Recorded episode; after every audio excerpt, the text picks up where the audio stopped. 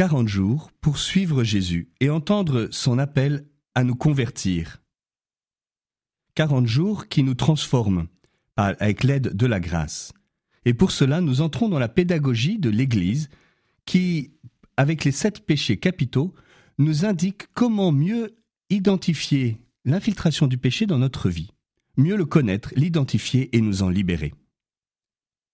Hier, nous avons vu ce qu'était la colère. Il s'agit de poser un discernement sur la colère. Ce n'est pas facile, parce que beaucoup de choses se mêlent. Et, reconnaissons-le, il peut y avoir de grosses culpabilités liées à nos colères. Le sentiment de colère est un sentiment. Il est donc moralement neutre, c'est-à-dire qu'il n'est ni bon ni mauvais. Le sentiment de jalousie, nous l'avions déjà dit, mais aussi le sentiment de colère, de haine, de tristesse, ne sont pas des péchés. Le sentiment de colère peut même être psychologiquement bon, dans la mesure où il fournit une force que la seule raison ne pourrait fournir. Par exemple, la force de m'opposer à une injustice, dépassant mes peurs, les résistances. Quelles sont les conditions qui font que la colère est légitime? Il y en a trois. Tout d'abord, que l'objet soit juste, que l'intention soit droite et que la réaction soit proportionnée. L'objet est juste quand je me mets au service de la justice. Par exemple, rappelez-vous, Jésus qui va promener un regard de colère sur les pharisiens qui se ferment à la véritable justice et s'enferment dans la leur.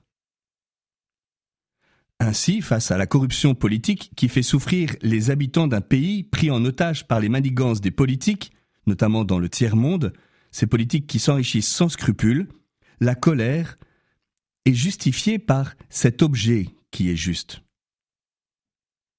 Que l'intention soit droite.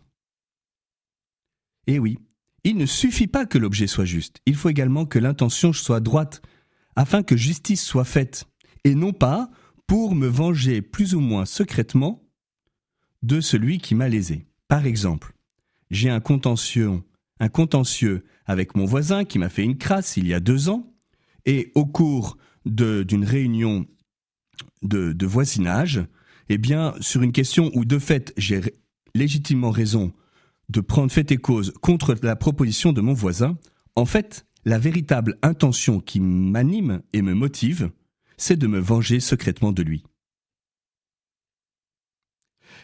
Pour que la colère soit légitime, il faut que l'objet soit juste, que l'intention soit droite, mais aussi que la réaction soit proportionnée.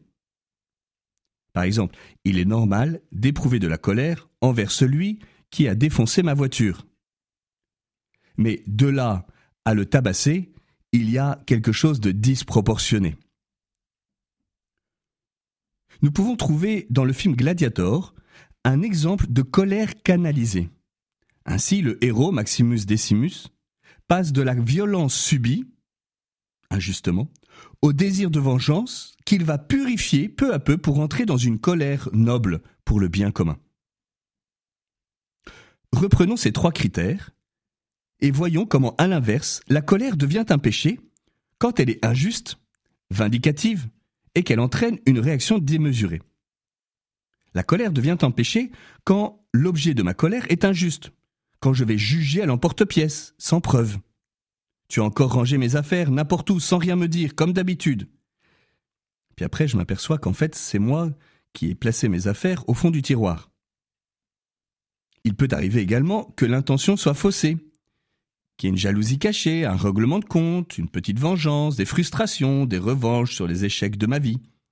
La défense de telle ou telle cause qui se fait avec violence et grands cris ne cache-t-elle pas parfois des intentions bien moins louables, en fait?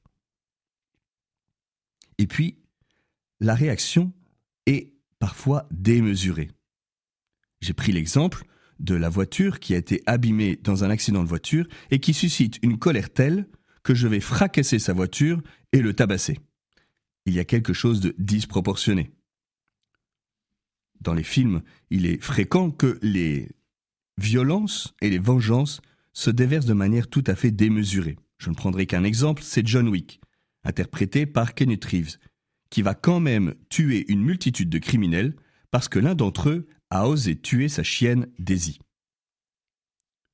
Demain, nous verrons comment la, la colère peut être un péché capital.